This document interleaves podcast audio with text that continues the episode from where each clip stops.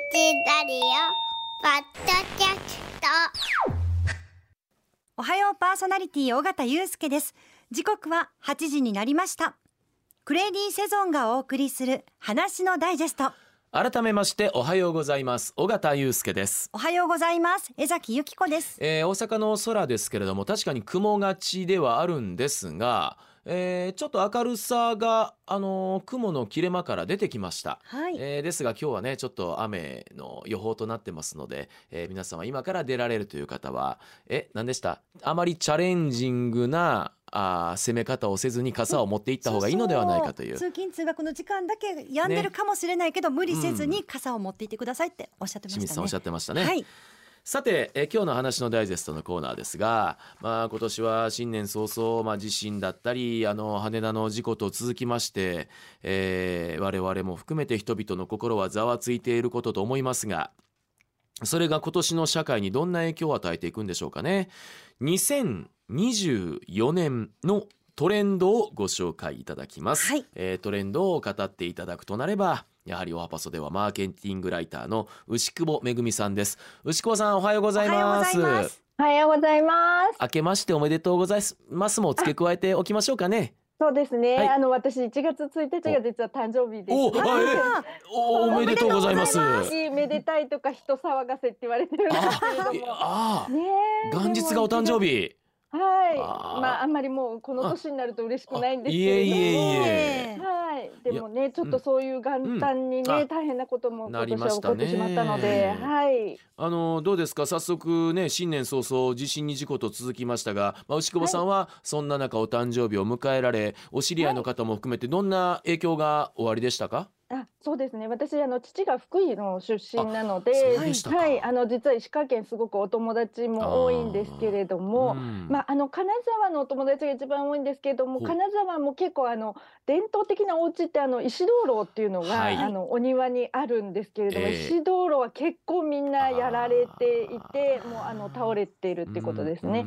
であのまあお家自体は大丈夫みたいなんですけど、うん。七尾と輪島の知り合いがはい。やっぱり相当大変で。あー。まあ、あの加賀屋さんの後広報の方ともこの間お話ししたんですけれども、ええええやっぱりもう4つ旅館グループ全部やられちゃってで、はい、あのみんなあの全員スタッフさんは大丈夫だったらしいんですけど、うんやっぱりねスタッフさんのお家だとか、うん。そういうところもすごく、まあ、大変だっていうお話をされててえちょっと心配ですね、あの避難がなかなかね皆さん長引きそうなね方がね多くいらっしゃるので、うん。はい。まあそういう状況ではあるんですがあのどうでしょう？一般論としてですね、はい。災害であったりこういう事故が続く都市の社会に起こりがちなことであったりムードとはどんなものが考えられるんですか、はい、あの大きく言えるのがやっぱり人とのつながり消費ですね。うん。であのこれは阪神・淡路大震災の時にも例えば、まあ、頑張ろう神戸みたいなことで皆さんあの消費もそうですしあええ。の気持ちもつながろうっていうところありましたし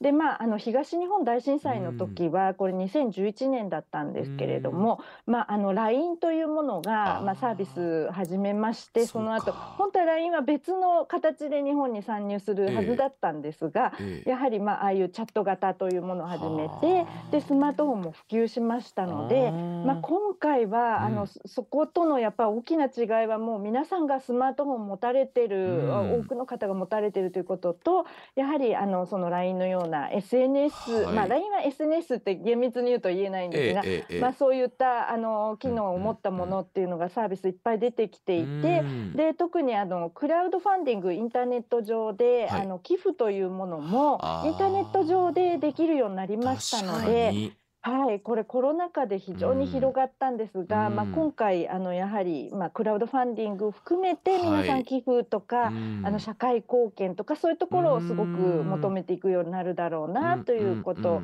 ですね。うん。で大くくりの人とのつながりでいうとやっぱり東日本大震災の時は特にあのいわゆる思い出作りみたいなことであのこと消費とか時消費って皆さんあの物を買うよりもええ。物より思い出みたいなところがすごく伸びたので。うん。まあ、今年はいろいろあのやっぱり大阪もねオープンするものがありますし、ええまあ、あの特に USJ なんかねドンキーコング出ますけれどもなるほど。やっぱり皆ささんそういうあのいわゆるいろんな施設にうん。みんなでやっぱり行ってお金をドンと使うとか、うん。やっぱりあとあの日常的に外食とかそういうものもですね、うん。あの皆さんやっぱり行ってとかあとまあそこまで行かなくても例えばあの今年あの夏ね梅北にグラングリーンあ大阪い。オープンしますけれども、ああいう公園みたいなところで皆さんちょい飲みみたいにあのこうワンカン飲みって言いますけれどもああいうのでこうちょっと飲んで帰ろうかみたいなまああー。大阪立ち飲みがねいっぱいありますけれどなもそういうあの自然の中で皆さんちょっとずつこう噛んで飲んで乾杯してじゃあちょっと帰ろうかみたいな。そういうあの人とのつながりを感じられるところにお金を使ううん。傾向が多分強くなるんじゃないか今なと確思います。かに。おっしゃったように今ねあのこと消費であり時消費でありつながりであったりそれが今おっしゃったような全部込められてますもんね。うん。そうです人ねとのつながりってやっぱりちょっとはい。コロナで減ってしまったけど、やっぱり寂しかったりとか、うんみんなでいたいなっていう気持ちはうん。ちょっとずつまた芽生えてきてますよね。うん、はい、そうですね。あのどうですうん。そういう、うんはい、制限が外れたっていうところありますからね。で、はい、あの今のようなことを踏まえて牛久保さんが予測される例えば具体的な、えーヒット商品トレンドはどういうものがはい。挙げられそうですか、ははい、えっ、と、去年はですね、結構美活関係、例えば男性の日傘が流行ったなるほどりとか。あとメイク関係ですよね。はいはいあごめんなさい、今ちょっとなんか音が入っちゃったかな。はい大丈夫ですよえっ、と、はい、あの要するに外に出るようになったので、はいまあ女性のメイクももちろんそうなんですけれども、うんそういう外の見せる消費っていうのは結構進んだんですよね。もう一回おしゃれして出かけようといやだかっ。てね牛久さんね気づけば、あの、はい日焼け止めというかああいう化粧品メーカーに大谷翔平が出てくるわけですもんね。そうですよね。あれはすごいですよね。スポーツ選手が日焼け止めってね。はい。うんそうです。で、去年メンズコスメっていうのも、まあコロナ禍でもあの結構皆さんね、こううん伸びた、あのオンラインで自分の顔を見るので、ー男性がこう眉描くようになったりとか、結構まああの伸びたんですけれども、まああの震災後に一方であったのが、2011年、はい22年ぐらいにあったのが、体の中から綺麗にみたいな。は外を綺麗にっていうより中から綺麗にっていうのがやっぱ起こってったんですよね。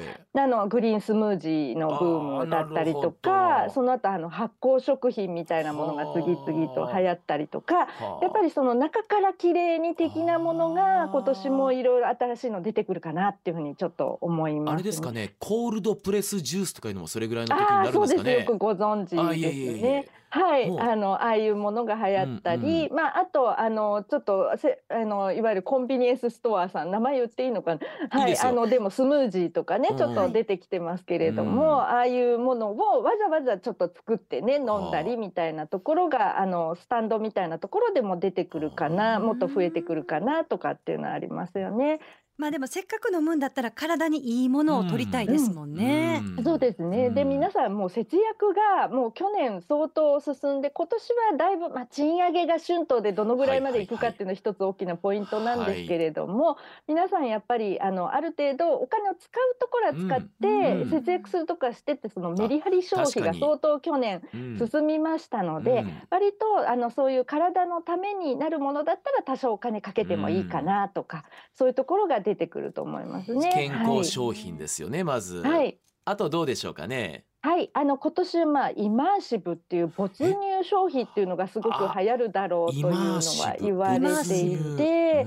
でまああのこれまあ分かりやすいところで言うとあの東京だとお台場にまあそういう施設が出たりとかあとええ。大阪なんかでもカフェとかでもはあねちょっとそういうあのいろんなうん。世界観をこう模したカフェみたいなのが出てきたりまあ先ほどのドンキーコングとかもそうですけどはいはい。ねやっぱり皆さんその中に入り込んでうん。自分が何かをこう一緒に楽しめるみたいなそのあの、えー、と漫画だったりゲームだったりそういうものの主役になった気分で楽しめるっていう東京だとあのミステリーカフェっていうのがミステリーカフェ？何ですかそれ？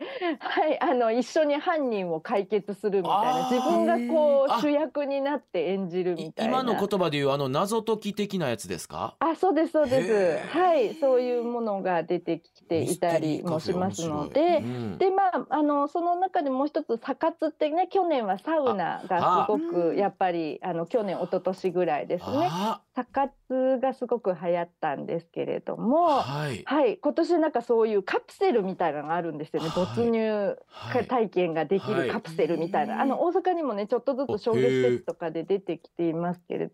ああいう、まあ、酸素カプセルのちょっともうちょっとこうあの瞑想できるみたいなあ。やつはですね。あそれねはい、あのねこの前去年の年末に、はい。えー東急ハンズさんに行った時にはい。なんかカプセル型の瞑想サウナの体験ありましたね。あありましたか、うん。はい。ああそうなんですそう。なんです。あれやっぱりはいトレンドというか流れが来てるんですね。はい、皆さんやっぱりその整うみたいなね、うん。その体もそうなんですけどあ。精神状態はやっぱりこうあ。の自分で整えたいみたいなところがすごく出てきているので、まあ、特に不安な時代ってやっぱり皆さんそういうもので自分をちゃんと精神状態保たないといけないなとかっていうのが進むので、まあ、あのそういう本当にあの没入カプセルじゃないですけれど整うカプセルみたいなのがあ。こう商業施設も今あの言ってしまうと結構空きがあるんですよ。ええ。あのやっぱりあのなかなかねもう皆さん賃料上がっちゃって大阪なんかも万博ありますから結構賃料上がったりとかして。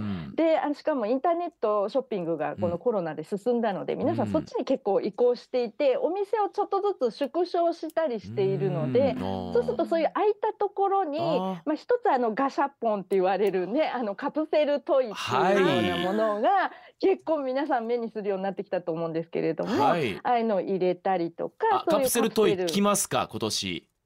あまああのやっぱりインバウンドが増えるとですね皆さんあのやっぱり買って帰る日本ならではの小細工が効いたあのうん。ものってありますよね。うん。あと日本円にした時に、まあ、どうしても円じゃないと買えないものもあるのでお金崩すのでそうすると関空なんかは特にそうですけれどもやっぱりお金その余った小銭でなんか買おうっていう時にやっぱりかなりカプセルトイ買われる方が多いので。うん福袋でもありましたよね今年。福袋。福袋でもカプセルでっはい。ていうのが、あそうですよね。何番が出はいましたとか言って。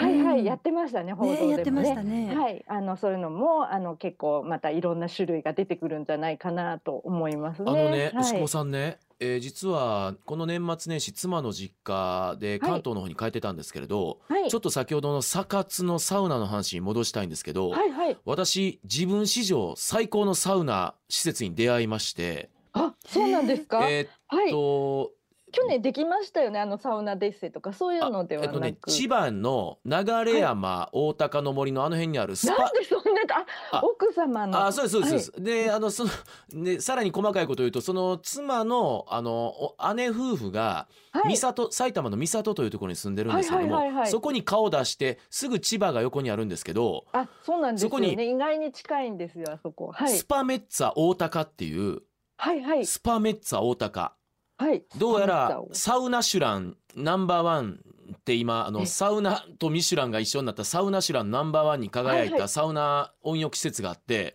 そこのドラゴンサウナってのはもうおったまげました。はい、あの、えーよくほらロウリュって言ってサウナストーンの上にこう、あのはいはい。水をかけて温かくするやつあるじゃないですか。あり。ますね。それが5つサウナストーンがあってはい、はい。で毎時政治になると、えーブルース・リーの「ドラゴン」のテーマが流れてちゃん「ちゃちゃんあちょー!」が流れて左から右にその上から水が投下されていくんですよ5つ。で今度は右から左に投下されていくんですよ。で最後一気に5つドーンと投下されてもうあのかなり熱いサウナになるっていう。すごいですねそれ。本当にあちょうですあちょでそれだけじゃなくって瞑想サウナもありますしあーであの、はい。シングルと言われる冷水風呂だったりもうああんな私施設見たことなくってこれ伝説になるんじゃないかなと、えー。あのちょっとすいません。差し挟んでしまいましてね。ドラゴンサウナ。ははい。いあとねこれもうそこで一つ気になったのがはい。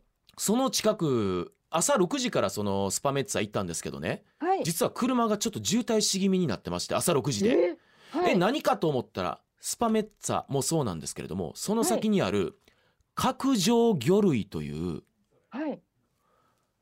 関西の方には進出してきてないはい。はい。あ新潟の方かの魚介類を運送運輸方法に徹底的にこだわった新鮮なお魚を出すはい。お寿司屋さんになるんかな、かごめんなさいねそんなはい。ないですか？角上魚これがもう今と朝から行列だったんですよ、うわ本当だ。ごめんなさい。今ググってしまいました。あ出てきました。魚のアメ横に拠点を新潟らしいですねやっぱり。拠ですよね。点を置く日本一を目指す鮮魚専門店ですって書いてあります。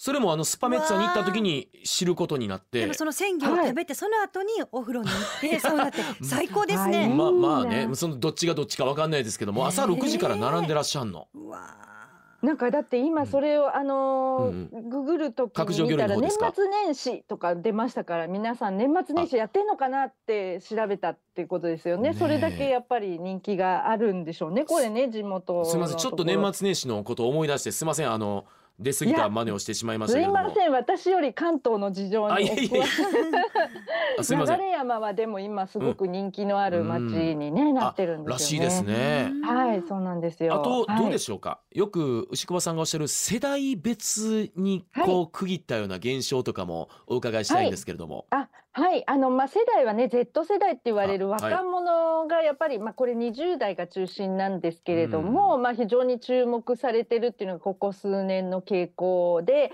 まあこれ特にあの最近ね TikTok とかああいうものからヒット商品とか生まれるので、うんやっぱり若い子たちに注目っていうのはあるんですけれども、けれど。まあ実は今年で言うとですね、まあ新人類ってごご存知え新人類って尾形さんご存知あですか、ね、あの我々の時のあの新人類ですか？はいそうですそうです。あはいもちろんです。ち我々ちょっと上だったと思いますけれども、尾形さんよりは上、はい。私と尾形さんほぼ同世代、でですもんね。世代でですもんね。はいもうあの新生バブルって言われる、い、わゆる本当にバブル最盛期に青はい。春過ごした人たちなんですけれども、その上が一つ上が新人類って、まあ、この人たちもバブル予兆期バブルが始まるぞっていう時期に青春過ごした人たちで、昭和40年代前半生まれぐらいですよね。そうですそうです、はい。この人たちがもう全員今年60代に突入するんですね。ですよねはい、そうなんです。あのまあタレントさんで言うと、あの松田聖子さんが、はい。まあ今年61かうんうん2ぐらいですよね。あとトンネルズの石橋貴明さんとかあの辺も同じぐらいなんですけれども、はい、あの野球選手で言うとあの工藤公康さんっても古田さんとか。西武はい、ライオンズのピッチャーだった工藤さんとかあの辺の人たちがもともと新人類って言われたんですけでしたでれども、はい、あのもうこれ若い世代の方皆さん多分ご存知ないんですけれども、なんで新人類って言われたかっていうのが多分ゆとり世代とちょっと似てたんですよね。ゆとどうせゆとりだろあいつらみたいな言われ方をしちゃうっていう、あの新人類でまあすごく大人に対して失礼な口聞いたりして、はいあいつら何考えてんだみたいな。うん。新人類じゃないかみたいに言われてた人たちがもう60代に入ってきて、はでこの人たち実はあのすごく Z 世代お孫さんとかと仲がいい世代なんですよ。はあ Z 世代よりアルファ世代ぐらいか今ね。お孫さんでいうとお子さんがこの人たちのお子さんぐらいに当たるのがあのまあえっ、と Z 世代より一つ上ぐらいロスジェネとかもうちょっとあれかな。なのでアルファ世代っていうのが Z 世代の一つ下になるんですけど今うん。小学生とかね、はははい。そのぐらいの人たちと、まあ、あの3世代になってくるので,、うん。で昔3世代消費って言われた時って割とこう若い人が中心だったと思うんですけれども、こうバブル世代って、まあ、あのその下の新生バブルも含めて、私たちも含めてですね、うん。すごく自分中心な方がやっぱりちょっ多いんですよとわかるはい。はい。であのもちろんお孫さんのためにお金使うんだけど自分がお孫さんと一緒のことしたいみたいなところがすごく強いので、まあ、最近おばあちゃんの YouTuber とかねあー。あの TikToker みたいなのも出てきてるんですわがお孫さんと一緒に踊ったりされてますよね。ある。よく出てきますよね。首振りダンスとかね、そうはいやっちゃったりするので、そう。まあ、そういうあのリカちゃんも実はですねリカちゃん人形も去年3世代でおじいちゃんが初めて登場したんですよ。おおそうですか。でそれもバブル世代のおじいちゃんなんでめっちゃこうちょっとあのちょいモテみたいなおじいちゃんなんですけれども結構だから3世代のそのお孫さん中心っていうよりうんうん。うんあの上のジジババアと言われつつうん。自分たちはまだイケてるぜって思ってる人たちが中心になって3世代でつまりするっていう。2世代3世代のボトムアップ型の3世代じゃなくって、はい。上が意外と中心型のトップダウン型の、はい、はい、そうですね。そういうニュアンスの消費結構だから聞いてみるとあ。あのお孫さんの TikTok とかあのインスタグラムとか見てあそれ着なくなったらばあばにちょうだいとか。おそっおじさんちとかもあの、あサッカー行くんだったら俺も一緒に行くみたいなことを LINE ですぐ連絡したりとかね。そういう感じのことがうん結構盛んに起こってくるかなっていうのはありますね。さあそれとですね今世代別な、あの興味深いお話も伺いましたが、はい。まあ、牛久保さんといえばもう去年は最良の年だったわけでしょ？ありがとうございます。ちょっとこんなところでなんなんいですけれども。やいやこんなところだからですよ。はい、あ。我々 ABC だからですよ。いやそうですね。あの実はパレード私取材に行ったんですけれどもあの優勝パレードですね。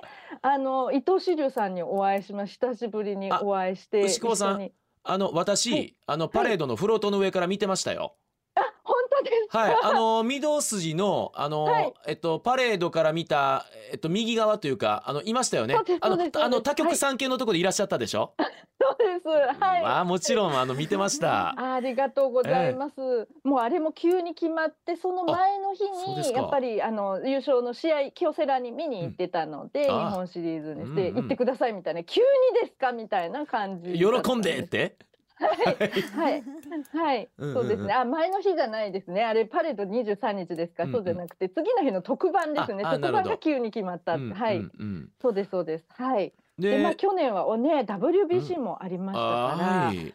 そうなんですよ。第4戦見に行ったので、実は大谷翔平選手のホームランを見れたという。でも1回に出ちゃって、もうなんか座ってよし応援するぞみたいな、えもうもう？みたいな感じだった。贅沢なこと言うな。いやいやでもねだから本当に野球が去年はね、ん。盛り上がった年だったんですよね本当に。でいうと今年はまあ阪神のアレンパも狙いますし、メジャーにはほら大谷翔平ドジャース行って山本由伸が入団しますがこれははい。どんな影響出ていきそうですか、まあ一つはやっぱり観戦ツアーは相当皆さんねよね。行かれる西海岸はね相当盛り上がるでしょうね。ええ。私いとこもサンディエゴに住んでて実はそういう あの、ええツアーのあのアテンドみたいなことやってるんですけれどもうまいこと。大谷選手がやっぱり西海岸にとどまったのでやったみたいなうこと。牛久保さんうまいこと網張り巡らしてますね。